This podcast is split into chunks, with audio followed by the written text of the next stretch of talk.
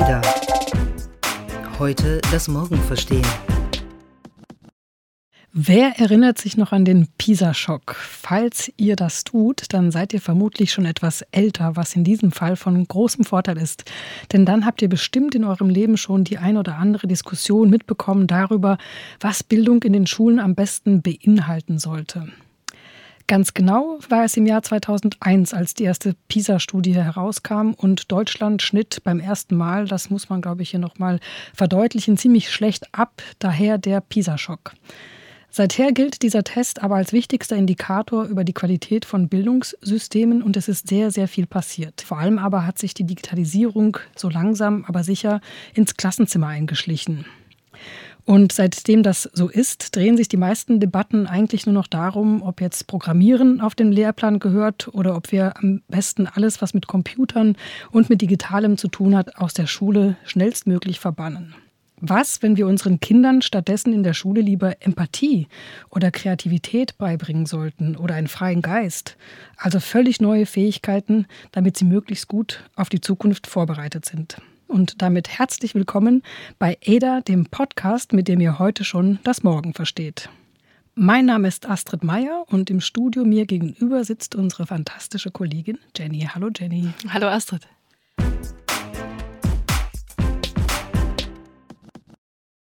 Jenny, sag mal, du bist noch ziemlich jung. Kannst du dich noch daran erinnern, worüber sich die Bildungswissenschaftler gestritten haben, als ähm, du selbst noch zur Schule gegangen bist? Ja, ich erinnere mich vor allen Dingen an die Diskussion über die Länge der Schulzeit, oh. ähm, also ob zwölf oder dreizehn äh, Schuljahre. Ähm, zu der Zeit wurden die Schnellläuferklassen eingeführt und ähm, genau, einige haben eben ihr Abitur nach zwölf Jahren gemacht und ähm, man diskutierte vor allen Dingen ähm, darüber, ob es jetzt gut sei, diese Schulzeit so zu beschleunigen oder ob es nicht besser ist, wenn man eigentlich noch ein bisschen länger in der Schule bleibt. Das ist, glaube ich, echt ein gutes Beispiel, weil eigentlich ähm, hat die Diskussion darüber ja noch lange nicht aufgehört. In vielen Schulen wird es ja oder in vielen Bundesländern wieder zurückgedreht. Ähm, ja, ein, ein mega Thema eigentlich. Ja, und inzwischen geht es ja um ganz andere Themen. Ähm, die weltweit führende Institution auf diesem Gebiet ist die OECD, also die Organisation für wirtschaftliche Zusammenarbeit und Entwicklung. Ähm, sie hat die PISA-Studie ins Leben gerufen und an der haben im Jahr 2016 79 Länder und 500.000 Schülerinnen und Schüler teilgenommen. Chef des Ganzen ist Andreas Schleicher, Datenwissenschaftler und Chef der Abteilung Bildung bei der OECD. Er fordert einen radikalen Umbau unserer Lehrpläne, wenn der Mensch mit der Maschine mithalten will. Und warum das so ist, darüber hast du, Astrid, ja schon mit Andreas Schleicher am Telefon gesprochen. Ganz genau, und das hören wir uns jetzt mal an. Hallo, Herr Schleicher, herzlich willkommen bei ADA. Ja, hallo. Herr Schleicher, Sie sagen, dass die Gesellschaft sich derzeit völlig verkehrt auf die Zukunft der Arbeit vorbereitet. Was genau stimmt denn an unserem Bildungssystem nicht? Ja, das, was man leicht unterrichten kann, das, was man leicht testen kann, das lässt sich heute eben auch leicht digitalisieren. Ne? Die Reproduktion von Fakten reicht nicht mehr aus. Die Welt belohnt uns nicht mehr nur für das, was wir wissen. Ne? Google weiß alles, sondern für das, was wir mit dem, was wir wissen, tun können. Das ist schon ein großer Wandel. Sie haben mal in einem Interview darüber gesprochen, dass wir erstklassige Roboter, aber zweitklassige Menschen mit dem derzeitigen Bildungssystem produzieren. Was genau meinen Sie damit? Ja, ich denke, wenn Menschen eben nur äh, das, was sie gelernt haben, das statische Wissen reproduzieren können, dann werden sie nur fast so gut wie ein Smartphone sein. Und ich denke, was uns unterscheidet von den Maschinen, ist unsere Fähigkeit, kreativ zu denken, komplexe Probleme zu lösen, soziale, emotionale Kompetenz äh, zu entwickeln. Das sind die entscheidenden Fähigkeiten im 21. Jahrhundert oder selbst in den Fachwissenschaften. Ne? Äh, was wir über Biologie und Chemie in der Naturwissenschaft wissen, ist zwar wichtig, aber ob wir wie ein Naturwissenschaftler denken können, ne? ein Experiment konzipieren, im Grunde äh, Ursache und Wirkung verstehen, das sind die entscheidenden Fähigkeiten im 21. Jahrhundert. Und ähm, ich denke, da hat die Schule noch sehr viel zu tun. Okay, aber wie soll ich das jetzt konkret verstehen? Sollen wir dann in der Schule Fächer wie Mathematik und Physik abschaffen und dafür dann Kreativität einführen? Absolut nicht. Es geht ja nicht um neue Fächer. Ich denke, das ist ja im Grunde das Denken des 20. Jahrhunderts, dass wir irgendwo einzelne Schulfächer unterrichten. Wichtig ist, dass wir zum Beispiel, wenn wir Mathematik unterrichten, sehr viel mehr Gewicht legen auf das Verstehen von Konzepten. Kann ich wie ein Mathematiker denken? Kann ich im Grunde, im Grunde die Strukturen? Kann ich die komplexen Probleme der Welt in die mathematische Welt übersetzen und dort lösen? Darauf kommt es an. Also weniger auf Fertigwissen, so Formeln und Gleichungen, ne, die kann ich nachschlagen. Ne äh, in der Geschichte auch. Die Geschichte hat eigentlich relativ wenig zu tun mit äh, Namen und Plätzen, sondern es ist unsere Fähigkeit zu verstehen, wie das Narrativ einer Gesellschaft sich entwickelt hat, weiterentwickelt hat, vielleicht auch irgendwann wieder zerfällt, wenn der Kontext sich ändert. Was bedeutet das heute für unsere Zeit? Das sind die entscheidenden Fähigkeiten, aber ganz besonders auch soziale, emotionale Kompetenz und da brauche ich kein neues Schulfach. Ne? äh, jemand, der Sport unterrichtet, äh, der wird sich in der Zukunft mehr damit befassen, wie was trägt Sport dazu bei, um Verantwortung für mich selber zu entwickeln, Verantwortung für andere, Mut. Äh, all diese Dinge, denke ich, sollten wir einbetten in die Disziplin. Die Fächer werden im Grunde der Kontext für Lernen im 21. Jahrhundert. Ne? Es geht nicht darum, jetzt mhm. neue Fächer oben drauf zu packen, sondern äh, die Fächer so zu unterrichten und so zu lernen, dass sie die Kompetenz des 21. Jahrhunderts entwickeln können. Sie haben gerade über Fähigkeiten wie Empathie oder Selbstbewusstsein gesprochen. Sind das nicht klassische Fähigkeiten oder Eigenschaften von Menschen, die man eigentlich zu Hause bei den Eltern lernt? Ja, also ich glaube, Lernen ist ja kein Ort, sondern eine Aktivität. Natürlich findet äh, Lernen zu Hause statt in der Schule. Ich glaube, auch dort müssen wir flexibler denken. Lernen als lebensbegleitender, lebenslanger Prozess. Eltern tragen sicherlich eine ganz entscheidende Rolle zur Entwicklung sozialer, emotionaler Kompetenz bei, aber ich glaube auch die Schule kann dort sehr viel mehr tun. Lernen im Team, das äh, Problemlösen im Team, das war ja auch Schwerpunkt der letzten äh, PISA-Studie, wo wir die Schüler äh, getestet haben, nicht nur, ob sie Probleme selber lösen können, sondern auch gemeinsam im Team. Ich glaube, die Schule bietet einen guten Rahmen. Schule ist im Grunde oft der erste Ort für Menschen, die Vielfalt der Gesellschaft wirklich zu erleben und auch mit Menschen zusammenzuarbeiten, die vielleicht anders denken als ich, anders arbeiten als ich. Und insofern denke ich, sicherlich Eltern, das Elternhaus spielt eine große Rolle, aber auch die Schule kann zur Entwicklung sozialer, emotionaler Kompetenz sehr viel beitragen. Na, auch dort muss man sich vorstellen, wenn wir auf die Digitalisierung schauen, die Vermittlung von Fachwissen, das können vielleicht äh, digitale Medien in Zukunft sogar vielleicht besser als äh, Menschen. Aber gerade die, gerade die Beziehung aufzubauen zwischen Lehrer und Schüler, im Grunde die Vermittlung sozialer, emotionaler Kompetenz, das wird eine ganz entscheidende Aufgabe sein von Bildung im 21. Jahrhundert. Diese Diskussion gibt es ja tatsächlich schon seit einigen Jahren unter den Bildungswissenschaftlern und ich habe mal Wolfram Alfra zugehört, ähm, das ist auch ein Bildungswissenschaftler aus dem Silicon Valley und der sagte zum Beispiel, es mache überhaupt gar keinen Sinn mehr, Schülern Exponentialgleichungen beizubringen, weil die könnten ja das Ergebnis in einer Sekunde sich bei Siri oder Alexa abfragen. Ich frage mich aber, wenn das so ist, verlernen wir dann nicht einfach wichtige Kulturtechniken, die wir uns über Jahrhunderte, wenn nicht Jahrtausende beigebracht haben als Menschheit? Ich glaube, Kulturtechniken werden immer eine wichtige Bedeutung haben, aber zum Beispiel äh, die Fähigkeit, Informationen zu erfassen, zu verarbeiten. Aber denken Sie mal an eine Kulturtechnik wie Lesen. Na, in der Vergangenheit war Lesen im Grunde die Extraktion von Wissen aus vorgefertigten Texten. Äh, das konnten wir relativ leicht unterrichten. Und wenn wir irgendwo eine Frage nicht wussten, konnten wir sie nachschlagen in, äh, im Nachschlagewerk und wir konnten darauf vertrauen, dass die Antwort auch irgendwo stimmt, wahr ist. Heute schauen Sie irgendwas bei Google nach und Sie kriegen 50.000 Antworten und niemand sagt Ihnen, was richtig oder falsch, wahr oder unwahr ist. Also Lesekompetenz heute ist die Fähigkeit, nicht Wissen zu extrahieren, sondern zu konstruieren. Das ist ein ganz neues Konstrukt irgendwo. Und ich glaube, so müssen wir auch die Kulturtechniken neu denken. Sie werden nicht weniger wichtig, aber sie haben ein, ein andere, eine andere Grundlage. Okay, das heißt aber, Sie selbst, Sie plädieren schon noch dafür, dass die Schüler selbst noch lernen, wie man eine Exponentialgleichung löst. Äh, wie gesagt, das Lösen der Exponentialgleichung ist vielleicht weniger wichtig, weil das die, die Computer sehr viel schneller und sehr viel besser machen. Aber können wir das Konzept einer Exponentialkurve verstehen?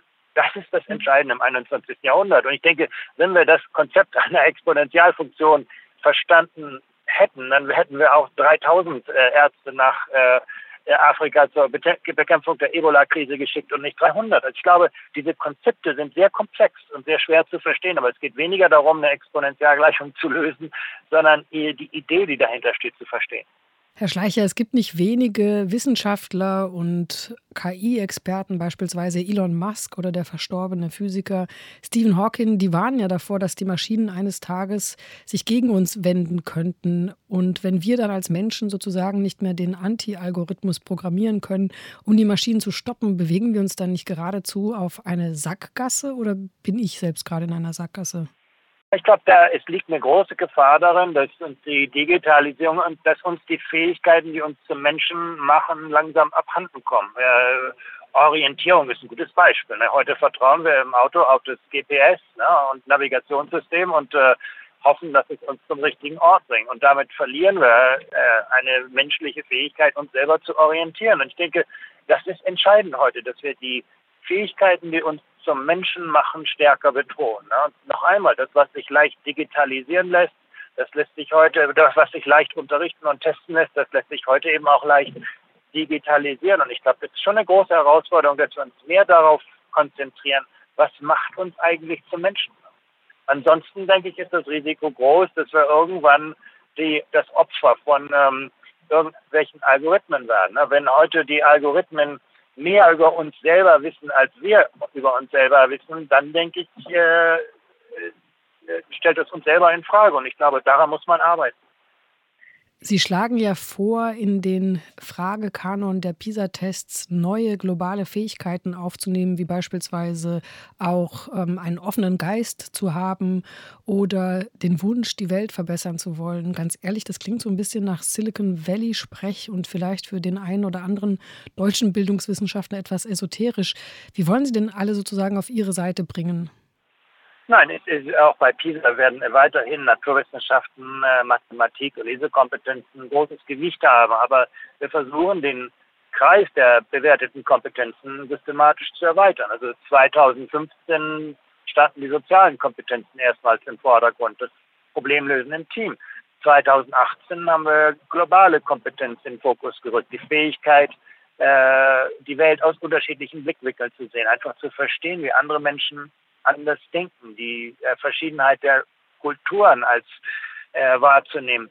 Äh, 2021 werden wir kreatives Denken in den Vordergrund drücken. Auch das eine ganz entscheidende Fähigkeit im, im äh, 21. Jahrhundert. Kreatives Denken liegt Innovation zugrunde, auch unserer Fähigkeit, äh, auf komplexe Lösungen, äh, komplexe Probleme neue Lösungen zu finden. Also ich denke, dieser muss irgendwo schon, wenn dieser den Anspruch hat, Qualität von Bildung zu bewerten, dann muss es sich auch entwickeln, wenn sich die in der Welt notwendigen Kompetenzen verändern. Die PISA-Studien sind ja deswegen so anerkannt, weil sie auf der Auswertung von sehr vielen Daten beruhen. In dem Fall der neuen globalen Fähigkeiten, kann man denn sowas wie kreatives Denken überhaupt in Daten erfassen und dann auch sozusagen ermessen, wie gut jemand kreativ denken kann? Das ist ein, ein, ein hoher Anspruch. Äh, Kreativität selbst ist ein sehr weiter Begriff und ich denke, bestimmte Aspekte von Kreativität äh, werden wahrscheinlich nur sehr schwer zu bewerten sein. Aber kreatives Denken, denke ich, also flexibel zu denken, äh, neue Lösungen zu schaffen, auch die Originalität von Lösungen zu bewerten, das denke ich, können wir schon äh, quantifizieren und testen. Also ich würde mal sagen, bestimmte Aspekte der Kreativität, kreatives Denken, ja, kann man messen, aber Kreativität ist ein weiter Begriff, ein hoher Anspruch und äh, ich denke, da wird auch dieser viele Jahre brauchen, um äh, dem gerecht zu werden. Ne? Apropos anspruchsvoll, sind denn die Lehrerinnen und Lehrer und auch vor allen Dingen die deutschen Schulen überhaupt schon so gut ausgestattet und ausgebildet, dass sie ja doch so einen Paradigmenwandel mitmachen könnten? Ich denke da gerade daran, dass eigentlich Lehrerinnen und Lehrer sich beschweren, dass sie ohnehin schon viel zu viel zu tun haben und viel zu wenig Geld, viel zu wenig Ressourcen und viel zu viel, äh, viel zu wenig Personal. Ich glaube, da gibt es sehr viel Variabilität. Ich glaube schon, dass es viele Schulen gibt, die sich da auf den Weg gemacht haben, die fantastische Arbeit leisten im Bereich kreatives Denken, globaler Kompetenz, sozialer, emotionaler Kompetenz, sehr, sehr viel auf die Beine stellen, projektorientiertes Arbeiten.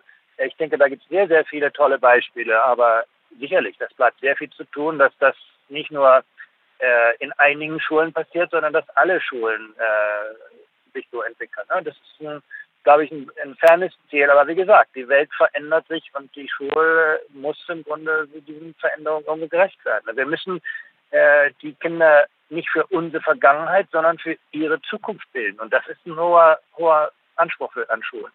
Finnland, der ewige PISA-Vorreiter, ähm, setzt ja sowas ähnliches schon um. Die konzentrieren sich da inzwischen zum Teil nicht mehr auf Schulfächer, sondern auf ganze Schulphänomene. Und nicht wenige sagen ja, dass Finnland deswegen ein so gutes Bildungssystem hat, ein so modernes, weil das Land so klein ist und relativ schnell umstellen kann. Wenn ich jetzt an Deutschland denke, mit 16 Bundesländern und 16 Bildungshochheiten, ähm, kann man sich das überhaupt vorstellen, dass sowas in Deutschland umgesetzt wird und das in den nächsten, sagen wir mal, fünf bis zehn Jahren? Ja, wenn äh, kleine Länder einen Vorteil hätten, dann müsste ja Bremen deutlich besser abschneiden als Bayern jetzt. Also ich denke, ich glaube, so einfach ist es nicht. Ich denke, es gibt viele gute Schulen, äh, aber ein gutes Bildungssystem zu schaffen, das ist äh, eine andere Anforderung. Und es gibt äh, große Staaten, die dort sehr erfolgreich sind, kleine Staaten, die dort sehr erfolgreich sind. Das ist, glaube ich, eher eine Frage, inwieweit sind wir bereit, äh, das, was wir heute tun, jeden Tag auf den Prüfstand zu stehen. Vor allen Dingen aber auch die Lehrkräfte mit ins Boot zu holen. Also wo äh, wir Reformen entwickeln äh, ohne Beteiligung, aktive Beteiligung der Lehrkräfte und Schulen, da können wir uns dann auf diese äh, Menschen nicht verlassen, wenn wir die Reform umsetzen. Ich denke, das ist auch sehr wichtig, dass man einen Ansatz wählt, der wirklich die Beteiligten mit ins Boot holt und äh, langfristig strategisch ausgerichtet. Und wie wollen Sie dann konkret Lehrkräfte mit in Ihr Boot holen? Dicke äh, bei der Entwicklung. Ich glaube wirklich, äh, wir verwenden oft zu viel Zeit darauf, neue Ideen von oben ins System, in die Schulen zu drücken. Und wir verwenden zu wenig Zeit darauf, die guten Ideen, die es heute gibt in den Schulen, wahrzunehmen, äh, zu mobilisieren, zu skalieren, äh, zu verbreiten, zu vernetzen. Ich denke, äh, wirklich mehr Raum zu schaffen, dass Lehrkräfte für mehr Zeit für Tätigkeiten außerhalb des Unterrichts haben, sich an der Entwicklung neuer Ideen beteiligen können, das ist sehr wichtig. Das findet heute auch in erfolgreichen Bildungssystemen so statt. Wenn Sie äh, gerade in den asiatischen Raum gehen, da haben Lehrer vielleicht größere Klassen, aber sie haben in der Regel sehr viel mehr Zeit für andere Dinge als den Unterricht. Also sich genau um diese Entwicklung neuer Unterrichtskonzeptionen zu kümmern, und zwar im Team, nicht alleine. Die sind dort nicht Einzelkämpfer, sondern sie arbeiten jeden Tag mit anderen Menschen zusammen. Wie sieht es mit dem Thema künstliche Intelligenz aus? Das beherrscht ja derzeit viele Diskussionen, viele gesellschaftliche Debatten. In Deutschland scheint es so, als haben die meisten davor auch Angst. Macht es denn Sinn, sowas wie KI in den Schulunterricht einzuführen, sagen wir so als neues Schulphänomen? Äh, absolut. Ich denke, das ist genau, die, die Schulen müssen sich mit den Themen unserer Zeit befassen und jetzt nicht davor im Grunde zurückschrecken, sondern einfach sehen, was können wir, wie kann die künstliche, künstliche Intelligenz das verändern, was wir unterrichten, aber auf der anderen Seite auch die Art und Weise, wie wir lernen. Künstliche Intelligenz schafft ganz neue Möglichkeiten, Lernen zu individualisieren. Äh, und ich denke, da haben Schulen noch sehr viel Arbeit vor sich. Ne?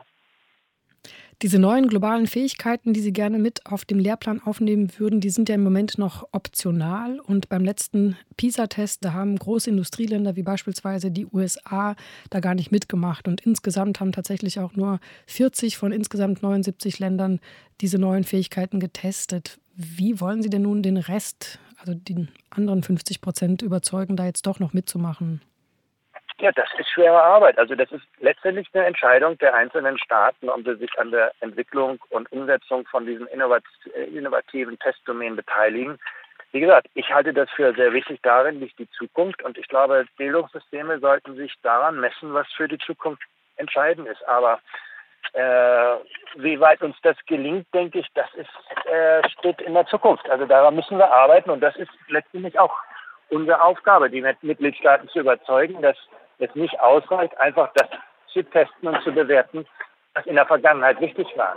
Herr Schleicher, Sie scheinen ja sehr davon überzeugt, dass Änderungen im PISA-Test direkt Auswirkungen haben werden auf globale Lehrpläne und Bildungssysteme. Wie kommt es, dass Sie diesem Test, der so rund vor 20 Jahren eingeführt wurde, so viel Macht zuschreiben? Ich denke, PISA hat keinerlei Macht. Es schafft einfach einen breiteren Orientierungsrahmen. Es zeigt Ländern, wo es, wo es relative Stärken und Schwächen im Schulsystem gibt und gibt den Orientierung, was in anderen Ländern anders gemacht wird. Was dann davon umgesetzt wird, das sind letztendlich eine Entscheidung von äh, nationaler Lehrplanentwicklung und Schulpolitik. Ich gebe Ihnen mal ein Beispiel. Der erste PISA-Test hat in Deutschland gezeigt, dass es den Schülern relativ leicht fällt, Fachwissen zu reproduzieren, aber oft schwer fällt, Wissen auf neue Konzepte zu übertragen oder epistemisches Wissen zu entwickeln, also wie Naturwissenschaftler zu denken, wie Mathematiker zu denken. Aber wie gesagt, PISA schafft uns einfach eine weit, ein weiteres Blickfeld. Das ist alles, was PISA leisten kann. Es sagt niemandem, was er tun sollte, aber jedem, was andere Menschen in anderen Kontexten tun. Herr Schleicher, vielen, vielen Dank für das sehr interessante Gespräch. Ich hoffe, es hat Ihnen so viel Spaß gemacht wie mir und vielleicht hören wir uns ja mal wieder bei uns hier beim EDA-Podcast. Gerne. Herzlichen Dank auch. Auf Wiederhören. Wiederhören. Ja, das war sehr interessant. Ähm, hat dich das überzeugt, Astrid? Also grundsätzlich finde ich die Idee zu sagen, wir brauchen ganz andere Fähigkeiten, um mit der Zukunft fertig zu werden oder nicht fertig zu werden, um da mithalten zu können, finde ich sehr wichtig. Ich denke auch, dass die Lehrpläne heutzutage viel zu sehr auf die Vergangenheit zugeschrieben sind. Womit ich mich schwer tue, ist so ein bisschen, wo ist da die richtige Balance? Also ich bin total dagegen, wenn es dazu führen würde, dass wir jetzt anfangen, das mit den Exponentialgleichungen rechnen sein zu lassen, weil uns ja Siri Siri ohnehin schon die Antwort viel schneller gibt. Ähm, ich denke, wir müssen uns diese Kulturtechniken trotz allem ja, bewahren, auch wenn wir dann auch die anderen mit sozusagen ähm, aufnehmen in den Lehrplan. Und bei dir? Ja, ich würde dir da zustimmen. Ich finde das auch eine sehr gute Idee, solchen Fähigkeiten wie Kreativität und Empathie mehr Raum zu geben und die auch in der Schule zu fördern. Ich sehe es aber ein bisschen kritisch, wenn man versucht, Kriterien einzuführen, um diese eigentlich nicht greifbaren Eigenschaften ähm, zu messen, weil damit einhergeht, dass man auch wieder bestimmte KPIs wie in Unternehmen ähm, bei der Innovationsförderung einführt und äh, bestimmt, was jetzt genau Empathie und Kreativität heißt. Und damit, finde ich, könnte auch so eine Eigensinnigkeit ähm, und so ein persönlicher Ausdruck verloren gehen. Ähm, und ich finde, wir sollten uns davor hüten, alles so gleich zu bügeln und zu sagen, das ist das, was wir erreichen müssten, wenn wir kreativ und empathisch sind.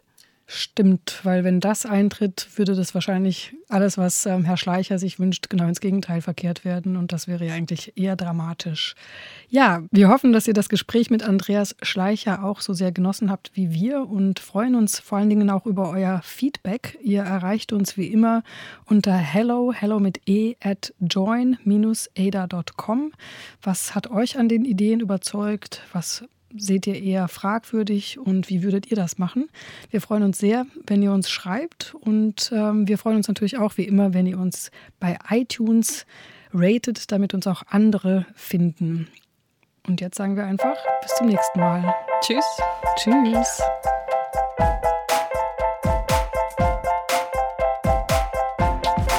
Ada.